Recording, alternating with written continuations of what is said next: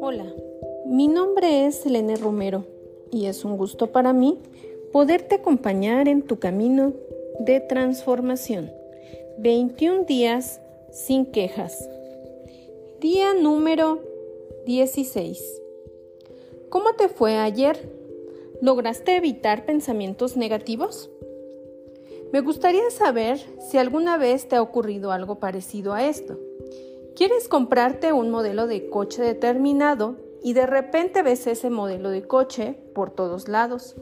¿Deseas tener un hijo y ves miles de embarazadas por la calle? ¿Es un nuevo baby boom? Aprendes un término nuevo que nunca habías escuchado desde ese momento lo escuchas tres veces al día. ¿Cómo es posible que no lo hubieras oído antes y ahora lo hagas todo el rato? Esto no es una simple coincidencia, es ciencia. Nuestro cerebro recibe miles de millones de estímulos al día y está obligado a seleccionar lo que le interesa y eliminar lo que no en décimas de segundo. Debes seleccionar esas señales que recibes mediante los sentidos para crear una interpretación de la realidad y aprender o capturar aquello que puede ser más importante para nosotros y para nuestra supervivencia. Cuando deseas tener un bebé, el cerebro se pone alerta y presta más atención a aquellos estímulos que tienen que ver con el embarazo. Por eso ves más embarazadas y por eso cuando te gusta un modelo de coche, lo ves con más frecuencia que otros. El cerebro está seleccionado para ti, ignorando el resto, porque sabe qué es lo que te interesa. Esto se ve muy claro cuando preguntamos a un grupo de personas qué es lo que le ha parecido a la película. Y es que destacan de acuerdo a su interpretación de cada uno. Imagínate, un maquillador seguramente se habrá fijado en lo bien que estaban caracterizados los personajes. Un escritor resaltará el guion y el cerebro se fija en lo que nos interesa. ¿Y qué tiene que ver esto con nuestro reto de 21 días? Tanto los pensamientos positivos como los negativos provocan este mismo resultado. Cuando le decimos al cerebro, céntrate en lo malo, o estamos continuamente pensando en cosas negativas, como por ejemplo las quejas, le estamos diciendo que esté alerta para mostrarnos todo lo malo. Entonces sí, por eso te dice que cuando pienses en algo negativo, lo estás atrayendo. Si decides, por el contrario, acostumbrar a entrenar tu cerebro para que reciba lo bueno, en percibir solo las cosas positivas, ese es un gran esfuerzo. Por eso, si deseas algo con fuerza y lo visualizas, se dice que lo estás atrayendo. Esto no quiere decir que sea por arte de magia. Se presente ese deseo ante ti sin haber sabido antes que lo imaginabas.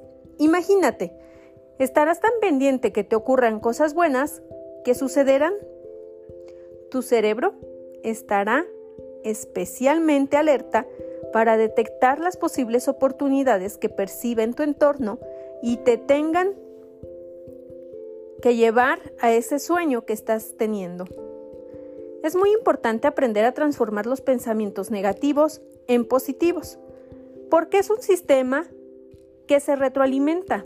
Si piensas en cosas positivas, le estás diciendo a tu cerebro que eso es lo que te interesa y cada vez más te será más fácil encontrar cosas positivas en tu entorno. La mejor forma de combatir la queja es cambiando nuestra percepción del mundo. No es simplemente callarse o aguantar, apretando los puños, sino que se consigue cambiando el enfoque con el que hacemos la fotografía de nuestra vida, sintiéndonos agradecidos por todo lo que tenemos viviendo en el presente, eligiendo vivir el positivo y encontrando soluciones a aquello que no nos gusta. Ayer hablábamos de cómo detectar los pensamientos negativos y hoy me gustaría darte algunos consejos para aprender a crear pensamientos positivos. Aquí te dejo algunos trucos. Sonríe, hazlo ante el espejo y mírate. La sonrisa es nuestra mejor carta de presentación ante los demás. Empezar el día riendo mejorará tu estado de ánimo durante todo el día. Puedes, por ejemplo, ponerte algún programa de radio con el que te puedes reír a carcajadas, como cuando vas al trabajo. Música motivadora. La música cambia nuestro estado de ánimo. Pero no solo la escuches, canta pleno pulmón. Eso te ayudará a que te sientas positiva. Gratitud. Como lo dijimos en el día 3, procura levantarte todos los días dando gracias por todo lo bueno que tienes y acuéstate dando las gracias por todas las cosas positivas que te han ocurrido durante el día. Practica la afirmación positiva, hoy voy a ser feliz. Voy a disfrutar de cada momento de mi vida y hacer fácil la vida de los demás. Visualiza aquello que quieres en tu vida y procura pasarlo a la acción. Utiliza la crítica constructiva para mejorar las cosas. Rodíate de gente positiva. Deleítate con lo que te gusta. Meditar es uno de los grandes entrenamientos para nuestra mente. Intenta ver la belleza de todo. El mini reto del día de hoy. Llena tu día con pensamientos positivos.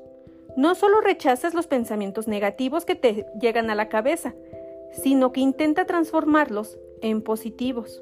Crea anclas que te ayudan a cambiar tu estado de ánimo. Elige una canción que te motive y conviértela en tu himno, una frase con la que te identifiques y haz de ella un lema de vida. También puedes crear la tuya.